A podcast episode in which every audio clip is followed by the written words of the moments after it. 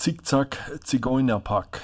Ja, im Fußballstadion immer wieder zu hören, aber selten thematisiert. Ja, Dr. Pavel Brunsen, Sie hat eine Umfrage gestattet zur Einordnung dieser Thematik. Äh, jetzt werfe ich mal provokant in die Runde. Äh, wissen wir noch nicht alles zu Antiziganismus im Fußball? Äh, erstmal äh, vielen Dank äh, für die Einladung. Ich freue mich, ähm, hier zu sein und über dieses sehr wichtige Thema sprechen zu können. Und ähm, auch wenn ich noch kein Doktor bin, sondern äh, Promotionsstudent, also ich promoviere noch, sozusagen auf dem Weg dahin.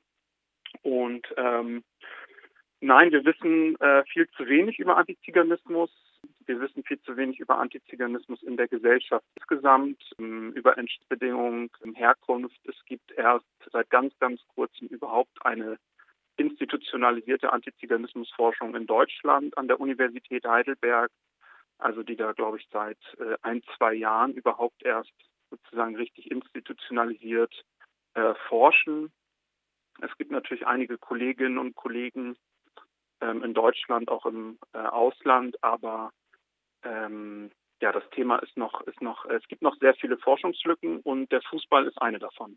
Ja, äh, ich hatte ja selbst an der Umfrage teilgenommen. Ja, und auch bei mir herrscht wohl noch Aufklärungsbedarf, denn ja, das unsägliche U-Bahn-Lied, das auch immer wieder von äh, sogenannten Fußballfans gesungen wurde, ja, hatte ich auch als einen eher antisemitischen Angriff definiert. Ja, ist nicht ganz richtig, oder? Genau, das ähm, finde ich einen, einen interessanten Gedanken ähm, und ich möchte dem auch genau zustimmen. Also dieser äh, Gesang, äh, eine U-Bahn bauen wir von Auschwitz bis zu und dann kommt der Stadtname des anderen Vereins, äh, eine U-Bahn bauen wir, also dieser Gesang sozusagen, mit dem symbolisch eine U-Bahn in das Vernichtungslager Auschwitz gebaut wird, ist ähm, in der Regel auch so in den Publikationen rund um Ressentiment, Diskriminierung im Kontext Fußball oft als ein rein antisemitischer Gesang äh, eingeordnet worden. Aber natürlich sind nicht nur äh, Jüdinnen und Juden in Auschwitz ermordet worden und dorthin deportiert worden, sondern auch Sinti und Roma, äh, die dort in sehr großer Zahl ermordet worden sind. Ähm, und äh, entsprechend ist dieser Gesang auch im Kontext Fußball ähm, einzuordnen. Zumal es tatsächlich äh, ein äh, Vorfall äh, Antiziganist, äh, antiziganistischer äh, visueller äh, Gewalt oder visueller Natur gab, bei dem Fans von 1860 München vor einem Spiel gegen die zweite Mannschaft des FC Augsburg einen äh, Zugwaggon mit dem Wort Zigeuner und der Aufschrift Augsburger Zigeuner beschriftet haben vor wenigen Jahren und äh, im Stadion dann auch noch äh, Augsburger als äh, Zigeuner beschimpft haben, also diesen sehr äh, historisch belasteten, diskriminierenden Begriff, gegen den sich viele Sinti- und Roma-Organisationen wehren. Ähm, und natürlich hatte diese, äh, dieser Waggon nicht nur die Konnotation des äh, Begriffes, also alles Negative, die ganze Verfolgungsgeschichte, die in diesem Begriff mitspielt gegen die Minderheit, sondern auch die Symbolik des Zuges und die Konnotation dieses U-Bahn-Liedes, ähm, die da auch noch eine Rolle gespielt hat und sozusagen doppelt äh, doppelt auf den NS dann anspielt und auf die lange Verfolgungsgeschichte gegen Sinti und Roma in Deutschland. Ja, vielen Fußballinteressierten wird wohl noch die Feierei von Energie Cottbus ja, und das anschließende Statement von Klaus Wollitz in Erinnerung sein. Ja, wie ich meine, neben vielen anderen wohl ein recht typisches Erscheinungsbild von Antiziganismus. Ich glaube, das könnte man exemplarisch äh, nochmal eingehender beleuchten. Ja, in Cottbus äh, oder sozusagen generell ähm, dieser verbale Antiziganismus, ähm, in dem eben dieser äh, Zigeunerbegriff dann vorkommt, ist eigentlich die häufigste Erscheinungsform im Bereich des Fußballs äh, und nicht nur im äh, Kontext des Stadions, nicht nur auf den Raum Stadion begrenzt, sondern auch äh, auf den An- und Abfahrtswegen, ähm, bei den Auswärtsfahrten, in den Sonderzügen, in den Bussen zu Auswärtsspielen, ähm, wenn Fans in Gruppen zum Stadion laufen.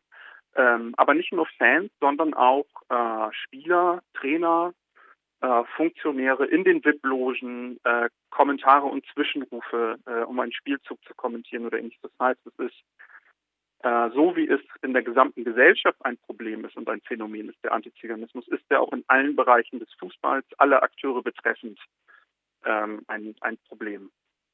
Ähm, ich habe jetzt bewusst äh, nicht Spielerinnen genannt, einfach aus dem Grund, weil Antiziganismus äh, ja, mir in meiner Forschung nur im Kontext Männerfußball ähm, begegnet ist, nicht im Kontext Frauenfußball. Ähm, das mag einfach an der an den Stellenwert dieser beiden äh, äh, Fußballarten liegen, also am Frauen- und Männerfußball den Unterschied, Frauenfußball lange verbunden. Aber ähm, okay, das sozusagen noch eine weitere Forsch äh, Forschungslücke, wo wir nicht Bescheid wissen.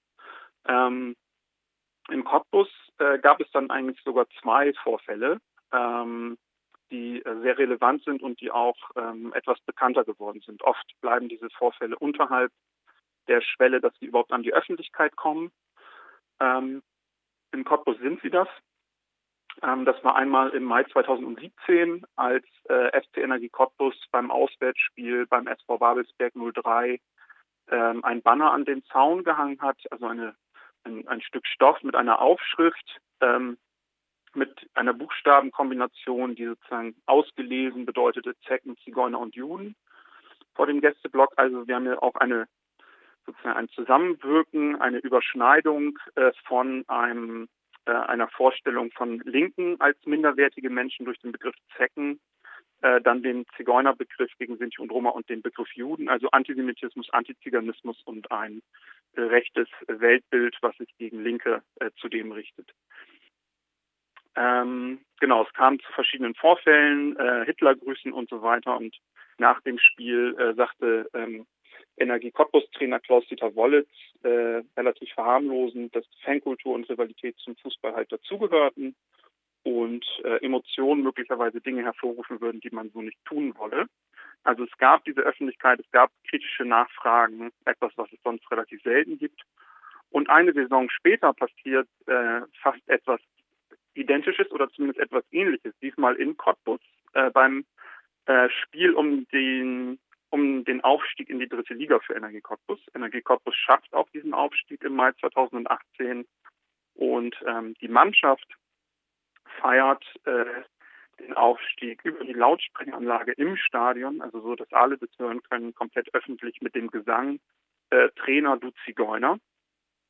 Und ähm, wenig später auf der anschließenden Pressekonferenz äh, sitzt der Trainer Klaus-Dieter Wolle, ähm, ich glaube mit dem, mit dem Pressesprecher von Energie Cottbus vor der versammelten Presse.